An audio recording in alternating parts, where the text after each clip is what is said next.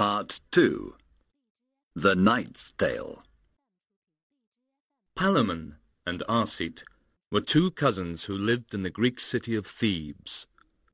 The king of Thebes, Creon, was an old, wicked man who treated his enemies very badly. Theseus, the Duke of Athens, met a group of women as he was travelling. They were crying. Help us, Lord Theseus! We are all widows. Creon has murdered our husbands. Theseus decided to attack Thebes.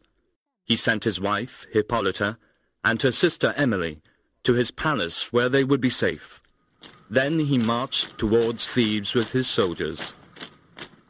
Palamon and Arcite fought bravely to defend their city, but in the end they fell unconscious to the ground. The victorious soldiers of Athens walked among the dead bodies on the battlefield. Come here! shouted a soldier. These two are still breathing! They're alive! It was Palamon and Arcite. Theseus took the two young men prisoner. He took them back to Athens and locked them in a tall, dark tower. No gold could buy their freedom. They were prisoners for life.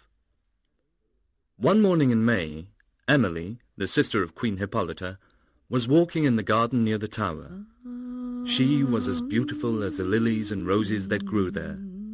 She sang like an angel. Palamon, who was looking sadly out of the window, cried out when he saw her. Oh. An arrow had gone through his heart. He had fallen in love. Arcite heard him shout. He also came to the window and looked out through the thick iron bars. As soon as he saw Emily, he also lost his heart to her. They were both in love with the same woman. Palamon was angry with Arcite. You are my friend and my cousin. When we were children, we promised that we would always help each other. Now you have betrayed me. You are in love with my lady. I love her more than you, replied Arcite. I am right to love her. There is no law in love. But let's stop quarrelling. We are both prisoners. She will never marry either of us. Every day the two cousins with burning hearts looked through the bars and watched her walking in the garden. Shortly after this, a duke from Thebes came to visit Duke Theseus. This visitor was a friend of Arcite and begged Theseus to release him from prison. I will pay you money, he said. Duke Theseus spoke sternly. I agree to let him go. But there is one condition. Arcite must leave Athens immediately. If he ever returns, he will die. So Arcite received his freedom, but had to return to Thebes while Palamon remained in the tower, all alone. Arcite was very unhappy. I am free, but I cannot see the lovely Emily. Palamon is far luckier than I am. Every day he can look out of his window and watch her walking in the garden. He is in paradise. Palamon was equally unhappy. Arcite is far luckier than I am. He can collect a great army in Thebes and march against Athens. If he wins the war against Theseus, he can marry Emily. He is in paradise. Arcite, however, had a different plan. He came back secretly to Athens. He looked pale and sick because he had been suffering for so long from a broken heart. Nobody recognized him. He took off his lord's clothes and put on the clothes of a poor man. Then he went to the house of Lady Emily. My name is Philostrate, he told the servants. I am looking for a job. He was a strong, hard-working young man, so he was given a job. Arcite became the personal servant of Lady Emily but if anyone recognized him, he would die. Palamon was in the tower for seven years. One day, however, a friend helped him to escape. He gave the guard a glass of wine with drugs in it that made him sleep. Then Palamon ran away.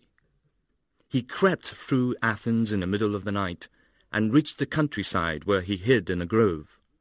Both lovers were now free. It was May, All the fields were green, the flowers were brightly coloured, and the birds were singing. Thinking about his love for Emily, Arcite rode into the countryside. I am in a terrible situation, he said aloud, thinking that no one was listening. I cannot use my real name. I am only a servant to the lady that I want to make my wife. Palamon was hiding nearby in the forest. When he heard Arcite, he was very angry and rushed towards him. Emily is mine, he shouted. You must not love her. You are a lunatic for love, said Arcite. The two cousins began fighting, like a lion and a tiger in the forest, until they were standing in a river of blood. On the same day, Theseus woke up early in his palace in the city. It is a clear, bright day. We will go hunting, he decided. He rode out into the countryside with Hippolyta, his lovely queen, and her sister Emily. Suddenly, he saw two men fighting like animals in the middle of the forest. Stop! he shouted. Who are you? I am Palamon, replied one. I deserve to die. I have escaped from your prison. But this is Arcite. He also deserves to die. He has returned to Athens from Thebes under the name of Philostrate. We are fighting because we both love the Lady Emily. Kill us both at the same time. Yes, you deserve to die, said Theseus. You are the enemies of Athens. But Emily and her ladies begged Theseus not to kill them. They are young, handsome men from good families. Forgive them. Theseus thought carefully. A good king must not be angry. He must be calm and wise. The god of love is very powerful. Instead of escaping to Thebes, Palamon and Arcite stayed here because they loved you, Emily, even though you didn't know anything about their love. I was a lover when I was young. I have also done stupid things for love.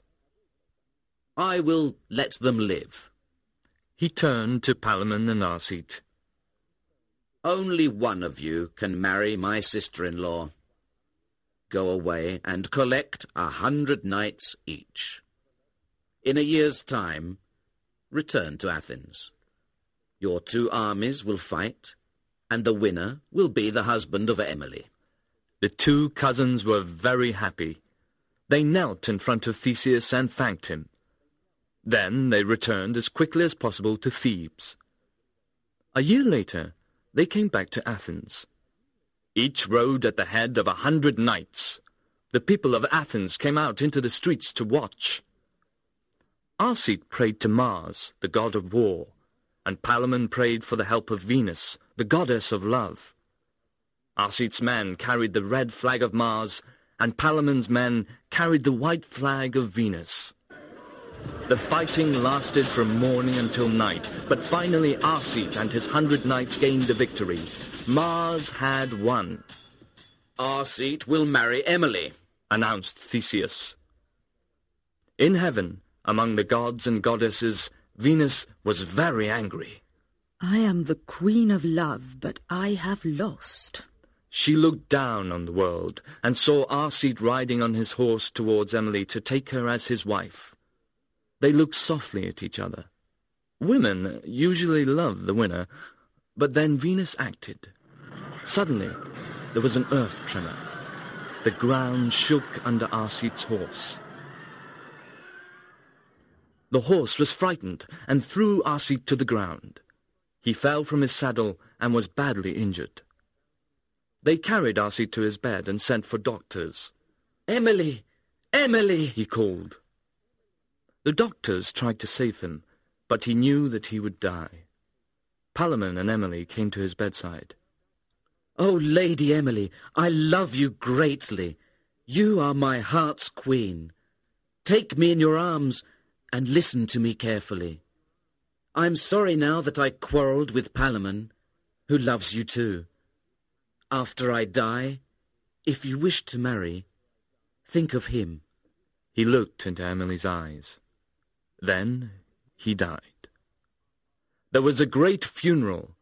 Arcite's body was placed in a great fire, just as in his life he had burnt in the fire of love. Emily and Palamon were both very sad. They had lost a husband, a cousin, and a friend. Out of two sorrows, make one perfect joy, said Theseus. Marry each other, as Arcite wished. So Emily and Palamon got married, and lived all the rest of their lives in great happiness.